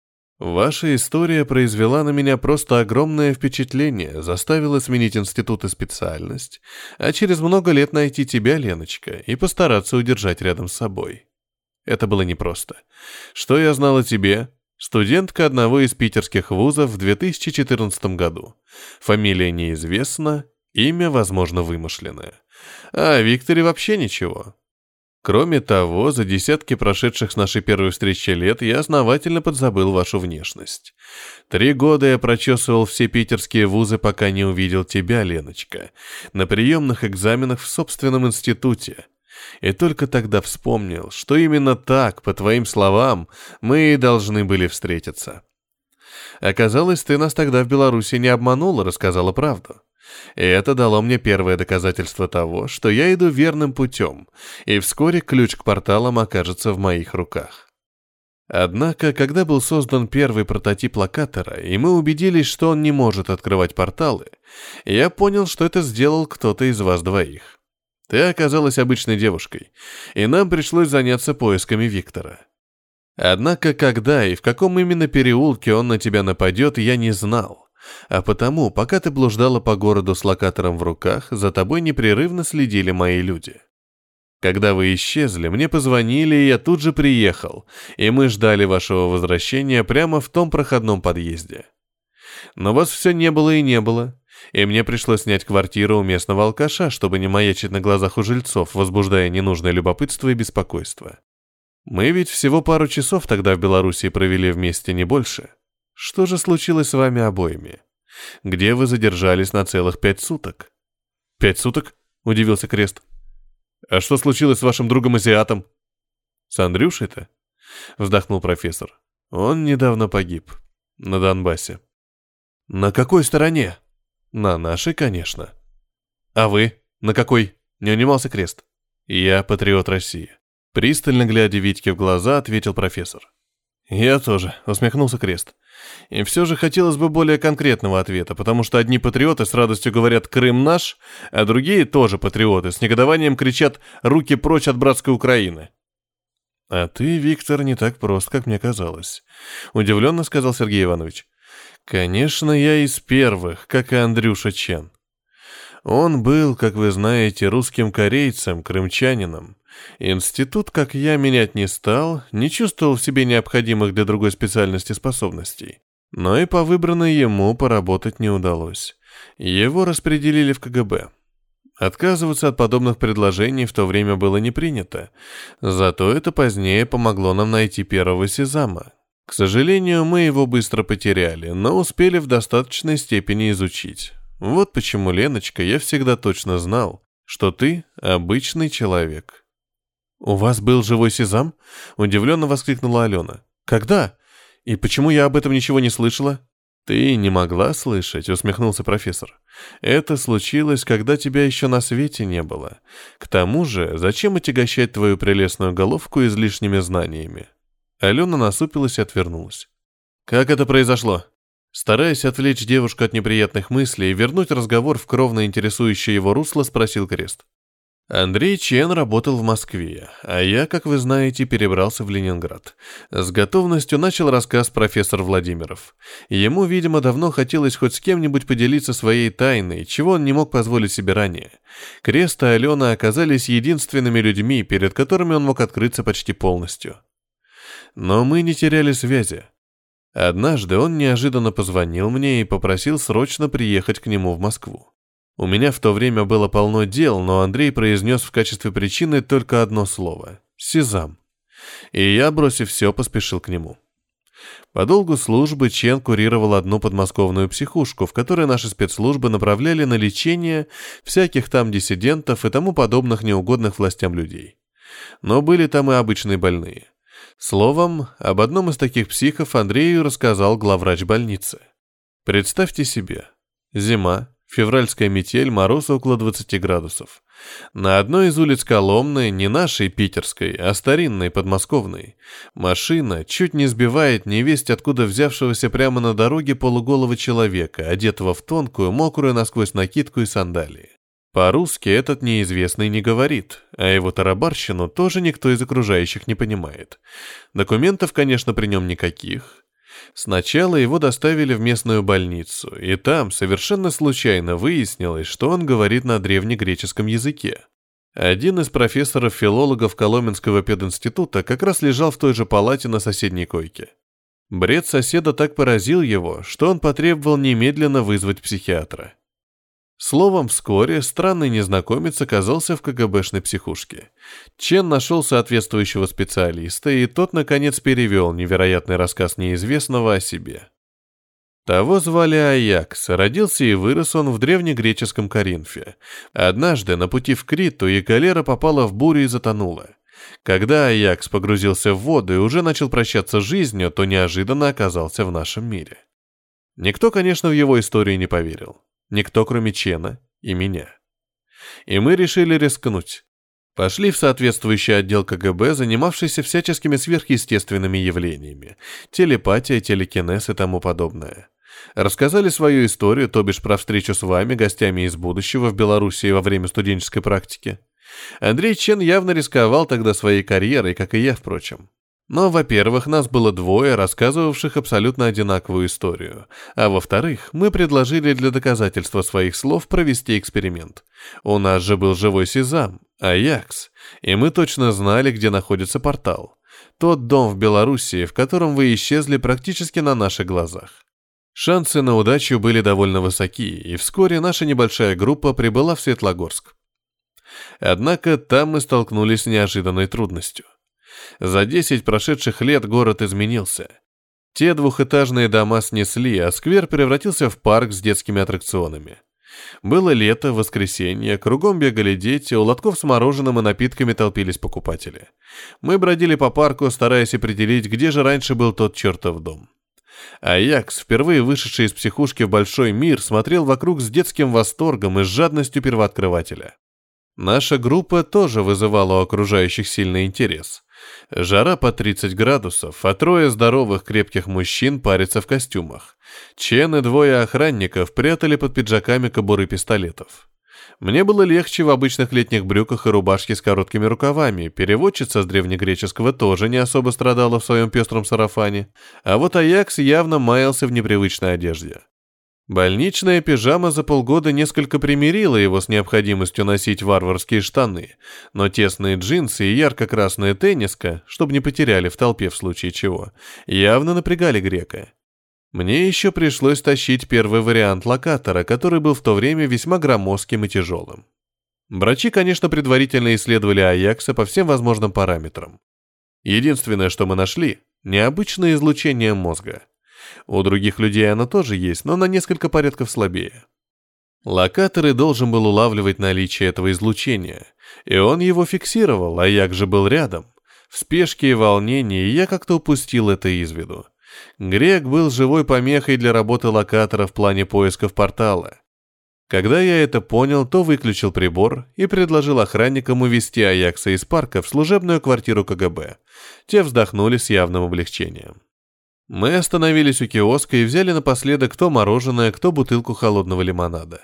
А Як с восторгом откусывал пломбир и счастливо улыбался дородной переводчице, передавшей ему лакомство. Какой-то ребенок лет пяти промчался мимо нас на трехколесном велосипеде, и вдруг, наехав на корень дерева, вспучивший тонкий асфальт дорожки, упал и громко заплакал. А Як сбросился к нему и... исчез. На несколько секунд мы все замерли, не веря своим глазам. Испуганный малыш закричал еще громче и наступил всеобщий хаос. Охранники метались по парку в поисках пропавшего грека, Чен отгонял людей от упавшего с велосипеда мальчика, мать ребенка рвалась на помощь орущему благим матом сыну, переводчица громко звала Аякса, а я, вновь включив локатор, лихорадочно крутил ручки настройки. Зато доказали высокому начальству, что не выдумали свою историю. Мы создали все условия для работы над усовершенствованием локатора. Чен прочесывал психушки в поисках пришельцев из прошлого или будущего. Но тут вдруг случилось то, что мы давно с Андрюхой ждали. Распался СССР, а с ним был ликвидировано КГБ. «И на кого же вы работаете сейчас?» – спросил Крест. «В первую очередь на себя», – чуть помедлив ответил профессор Владимиров. Но ты, Витя, прав. За мною по-прежнему стоят весьма могущественные люди, и я получаю в полной мере необходимую финансовую поддержку, не говоря уже о защите. Но об этом мы... Лимузин затормозил и остановился.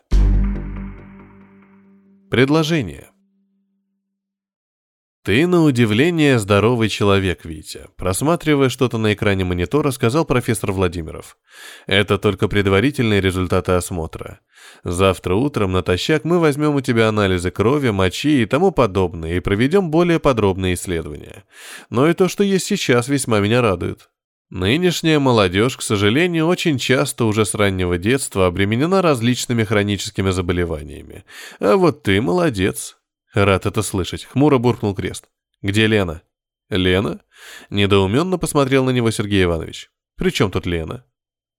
Я просто хочу знать, все ли с ней в порядке. Да что с ней сделается? Пренебрежительно взмахнул рукой профессор. Ну, поревет немного, потом успокоится. Лучше давай поговорим о деле. Поговорим, согласно кивнул Крест. После того, как я увижу, что с Леной все в порядке. Ты что, влюбился, что ли, в эту дурочку? Удивился Сергей Иванович. А если и так? С вызовом посмотрел на него крест. Что ж, задумчиво побарабанил пальцами правой руки по подлокотнику кресла профессор. С одной стороны, это несколько осложняет дело, но с другой... Он достал из ящика стола пульт. Вспыхнул висящий в простенке между закрытыми жалюзи окнами плоский экран телевизора. Сергей Иванович нажал еще пару кнопок, и на экране появилось изображение небольшой пустой комнаты. Широкая двуспальная кровать, застеленная розовым покрывалом, занимала большую ее часть. У окна стояло изящное трюмо, заставленное множеством разнообразных флаконов, тюбиков и коробочек. Сергей Иванович вновь нажал кнопку на пульте, и спальню на экране сменила столь же пустая гостиная. Большой угловой диван и два низких кресла, тоже розового цвета, между которыми стоял небольшой столик. На столике возвышалась хрустальная ваза, наполненная фруктами, янтарно отсвечивала жидкость в изящном графинчике, радужно переливались в лучах света высокие бокалы. Раздраженно буркнув что-то неразборчивое, Сергей Иванович нажал новую кнопку, и на экране появилась большая круглая ванна, наполненная бурлящей водой и кипельно-белой мыльной пеной, сквозь которую кое-где разовело тело, лежащее закрытыми глазами Алены. «Как видишь, с ней все в порядке», — усмехнулся Сергей Иванович и подмигнул оторопевшему от неожиданности Витьке. «Что, хороша девочка?» «Выключите это!» — побагровел крест. «Извращенец! У вас там и в туалете, небось, камера стоит?» «Надо же, какие мы нежные!» С издевкой протянул Сергей Иванович, выключая телевизор. «Голых девок, что ли, раньше не видел?» «Что вам от меня надо?» Сквозь зубы процедил крест. «Ну, наконец-то правильный вопрос!» С удовлетворением воскликнул профессор Владимиров. «Я предлагаю тебе работу. Подопытным кроликом?» «Витя, ты меня разочаровываешь», — покачал головой Сергей Иванович. «Конечно, мы сначала действительно проведем кое-какие исследования. Ты один из сезамов. Нам надо как можно точнее знать, чем вы отличаетесь от обычных людей. Но основной твоей работой будет путешествие во времени». «Ну же, отвлекись, наконец, от голых баб и подключи мозги, напряги воображение в нужном направлении. Представь, что мы сможем сделать, зная прошлое стоящих у власти людей и будущие события. Правители любой страны станут нашими клиентами или марионетками. «Мечтаете о власти над миром?» — криво усмехнулся Крест. «Лена считает вас научным светилом, а вы, оказывается, всего лишь стремитесь только к богатству и власти?» «Кому в наше время нужна научная слава?» — презрительно хмыкнул профессор Владимиров. «Тем более у нас, в России. Большинство моих коллег давно уехали работать за границу. Деньги — это только первый этап нашего с тобой сотрудничества. Тебе больше не придется грабить беззащитных девушек на улице. Достаточно знать, как будет меняться курс акций на бирже. Мы с тобой станем очень богатыми людьми, Витя. А уж потом придет очередь власти над миром. «Мне понятно, профессор, зачем я вам нужен», — сказал Крест. «Но вот зачем вы мне?» «Резонный вопрос», — согласно кивнул Сергей Иванович. «И как бы ты сам на него ответил?» «Никак», — развел руками Крест. Потому и спросил. Ты, Витя, пока никто. Чтобы действовать, тебе нужны. Профессор Владимиров поднял руку и начал загибать пальцы. Первоначальный капитал для покупки акций необходимого снаряжения.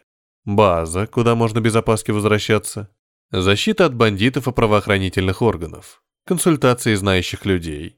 Связи в административных и силовых структурах и много чего еще. Все это есть у меня. И все это я могу направить как в помощь, так и во вред так что тебе со мной лучше дружить и не враждовать. Ведь теперь я знаю, кто ты, и скоро буду знать все не только о тебе, но и обо всех твоих родственниках и друзьях. Ты меня понимаешь? Вполне. Напрягся крест. Ну, не надо хмуриться, примирительно прогудел Сергей Иванович. Я пока не собираюсь с тобой воевать. Наоборот, предлагаю взаимовыгодное сотрудничество. Ну, согласись, Витя, я потратил на твои поиски немало времени и средств, и теперь имею право на достойную компенсацию. Кроме того, именно я открыл твои неординарные способности и сейчас предлагаю тебе такие перспективы, о которых ты раньше даже мечтать не мог. Неужели все это не стоит, если не дружбы, то хотя бы сотрудничества? А если я не соглашусь? Вы ведь действовали по собственной инициативе. Я вас ни о чем не просил, и, следовательно, ничего вам не должен». «Не должен, значит», — сокрушенно покачал головой профессор Владимиров. «Что ж, тогда мне придется заставить тебя возместить мне все расходы на твои поиски.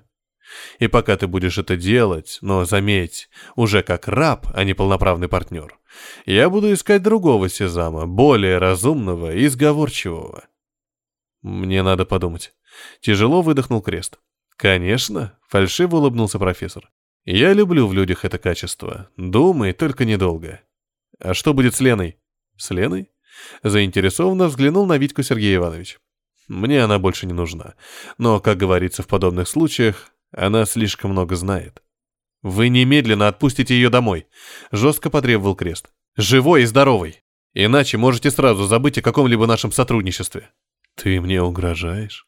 Изумился профессор Владимиров. Ты? Мне? Нет, не угрожаю, ответил Крест. Предупреждаю. Конечно, вы можете меня убить, но вот заставить работать на себя... Тебе не жалко своих родных? У меня их нет. Горько усмехнулся Крест. Я сирота. Да, это меняет дело. Озабоченно пробормотал профессор Владимиров и вновь нервно забарабанил пальцами правой руки по подлокотнику кресла.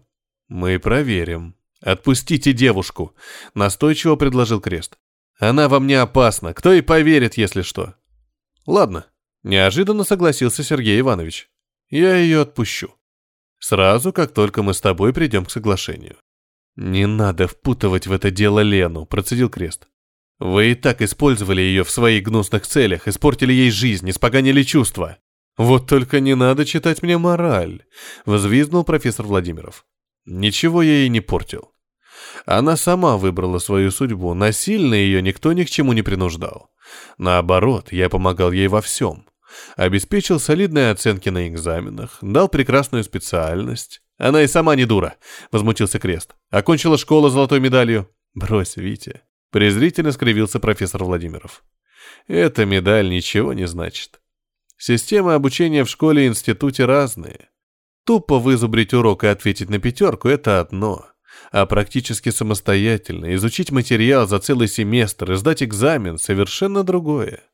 В институте не столько зубрить, сколько понимать суть пройденного предмета надо – «Отпустите Лену!» — упрямо набычился крест. «Наши дела ее теперь не касаются». «Хорошо», — кивнул Сергей Иванович. «Пусть так. Но ты сейчас сам связал ее судьбу нашим соглашением.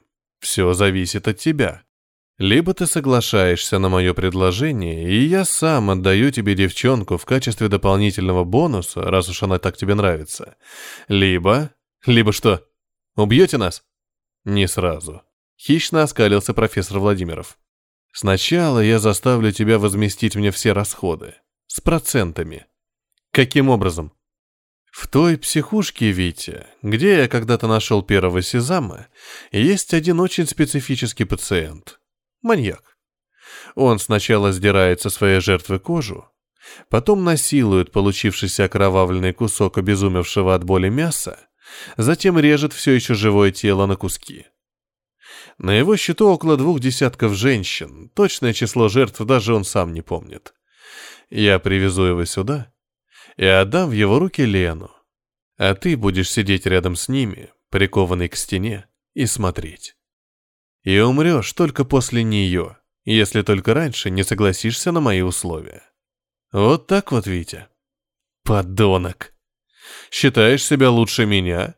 Презрительно скривился Сергей Иванович. Напрасно. Ведь это ты заставляешь меня идти на столь грязные меры. Думаешь, мне они доставляют удовольствие? Так что чистеньким тебе, Витя, остаться не удастся.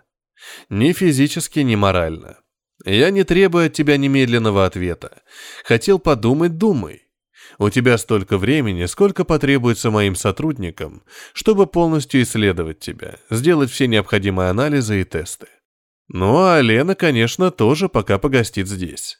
Я могу даже поселить вас вдвоем в том номере, что ты видел. Но не сегодня. Завтра утром твои анализы не должны иметь посторонних примесей. Ну вот, дорогая, мы наконец наедине и можем поговорить откровенно, без лишних свидетелей. Профессор Владимиров попытался обнять и притянуть к себе Алену, но та резко оттолкнула его. «Не прикасайся ко мне! Где Виктор?» «И ты туда же», — удивился Сергей Иванович. «Надо же, как вы, оказывается, сблизились с этим уголовником». «Он не уголовник». Сергей Иванович обошел девушку, устало опустился в кресло, взял стоявший на столике графинчик и наполнил два бокала янтарной жидкостью. «Иди сюда, садись», — улыбнувшись, предложил он. «В ногах, как говорится, правды нет, даже в таких красивых, как у тебя». Алена возмущенно фыркнула, захлопнула входную дверь и, плюхнувшись в другое кресло, повторила вопрос. «Где Виктор?» «Отдыхает?» — пожал плечами Сергей Иванович. «Завтра вы с ним увидитесь, а пока расскажи мне о ваших приключениях».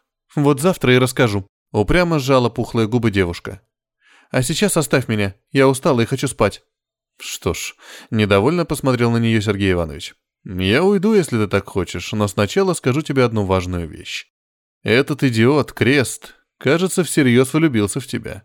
«С чего ты взял?» Она ожидала теперь от профессора Владимирова чего угодно, но только не таких слов. «Ну, у нас с ним был сейчас соответствующий разговор. Мне пришлось придерживаться принятой роли, уж больно этот парень ревнив». «Какой роли?» — не поняла Алена. «Ну, той, что я разыграл при встрече», — ухмыльнулся Сергей Иванович. «Что вроде как никогда не любил тебя, а просто использовал как наживку. Надеюсь, дорогая, ты не поверила в это?» Алена как-то неопределенно хмыкнула, бросив на профессора странный взгляд. «Ну, не сердись», — попросил тот, пододвигая девушке наполненный бокал. «Давай выпьем за встречу». «Это все, что ты хотел мне сказать?» Не прикасаясь к предложенному бокалу, холодно спросила Алена. «Анечка, этот крест мне очень нужен», — не замечая ее тона, внушительно произнес Сергей Иванович. «То, что он влюбился, тебя облегчает дело. Ты должна уговорить его на сотрудничество со мной. Ну, пококетничай с ним, построй глазки, даже дай себя поцеловать. Может, и в койку с ним лечь? Дорогая, ты умная женщина и сама сумеешь установить необходимые границы». Льстиво улыбнулся Сергей Иванович. «Повторяю, мне нужен этот парень. Но сделай это ради нашей любви. Хотя бы попытайся. Нашей любви? Яростно сверкнула в него глазами Алена. Совсем меня за дуру принимаешь? Ты начал играть роль еще до того, как узнал о чувствах Виктора ко мне. Да, я была доверчивой дурой, но отныне больше не хочу иметь с тобой никаких дел. И Виктору посоветую то же самое. Ну что ж, устало вздохнул профессор Владимиров. Ты не оставляешь мне выбора. Да, игры закончены.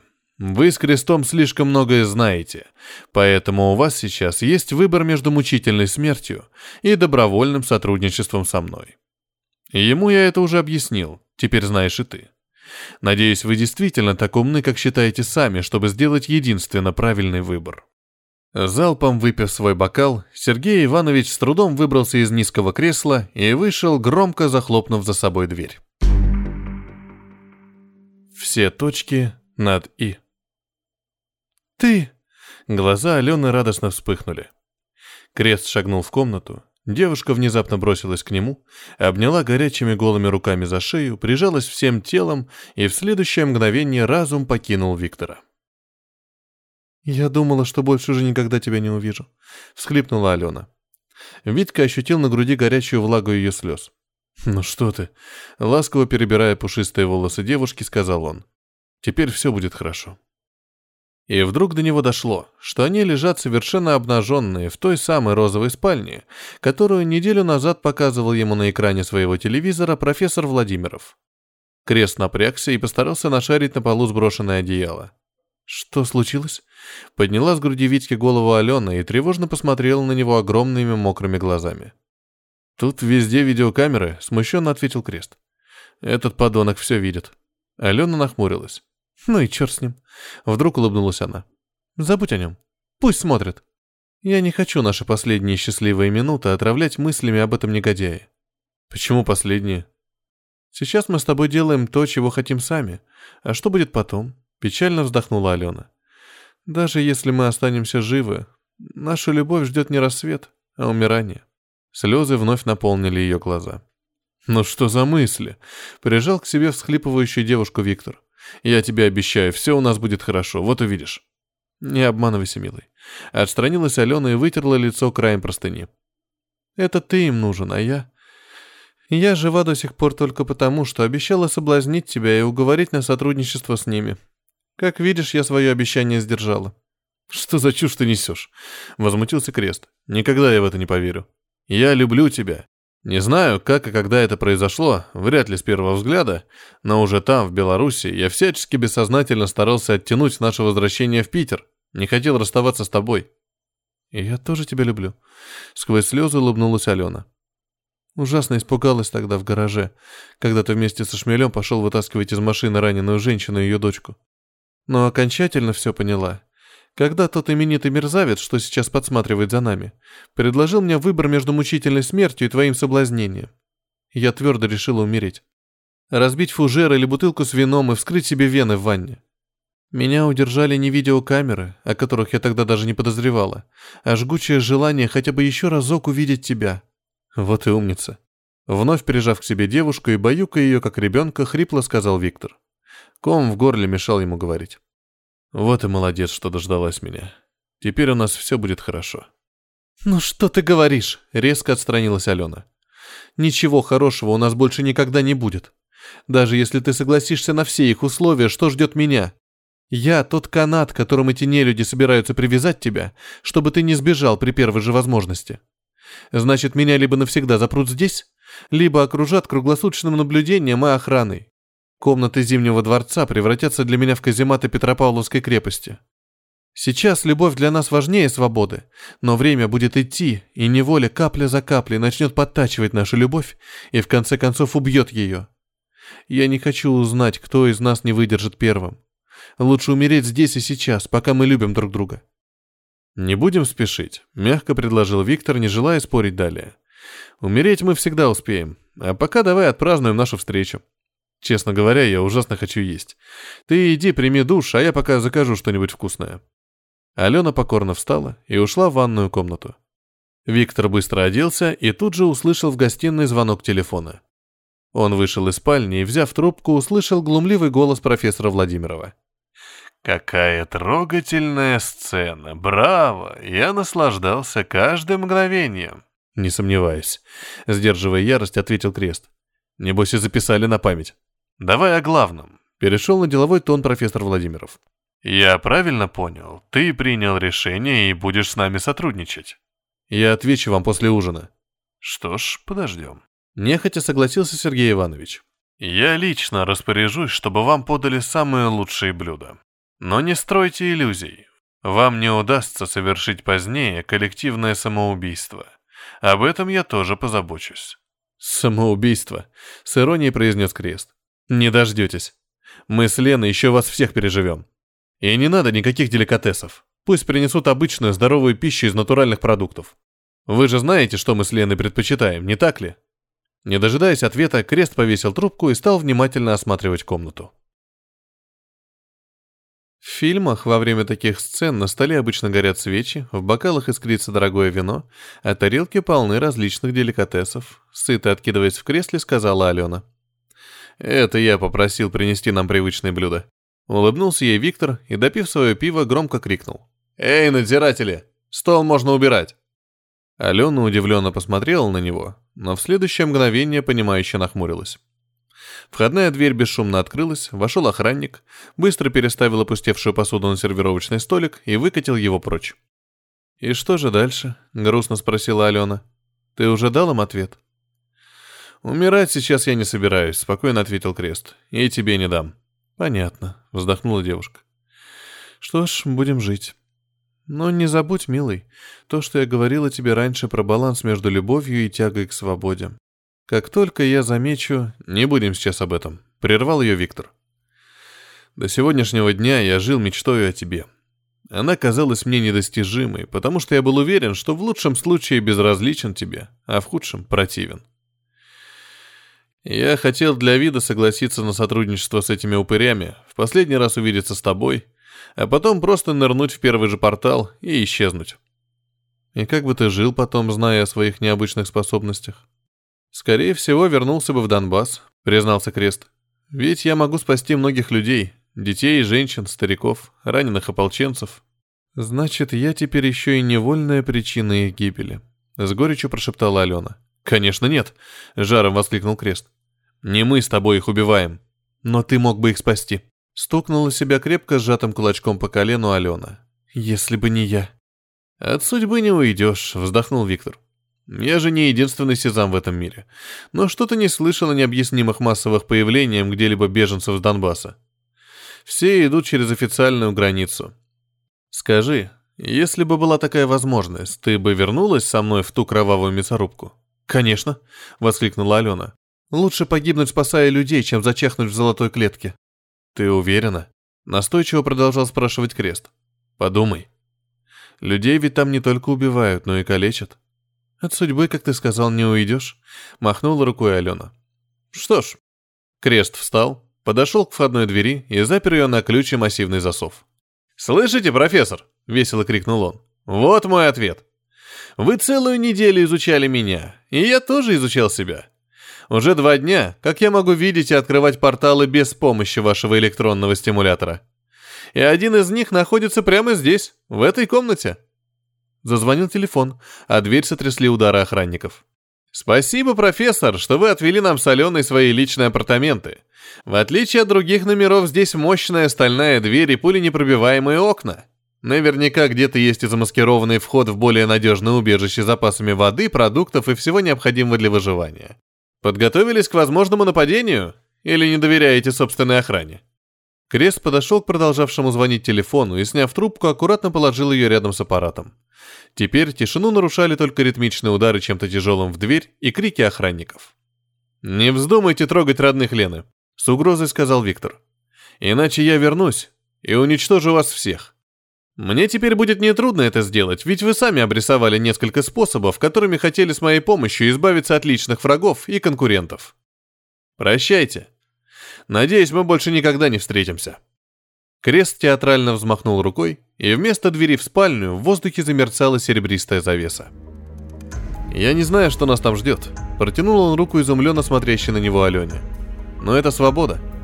Ты идешь?» «С тобою? Хоть на край света». Счастливо улыбаясь, девушка встала с кресла, и, крепко взявшись за руки, они дружно шагнули в мерцающее марево.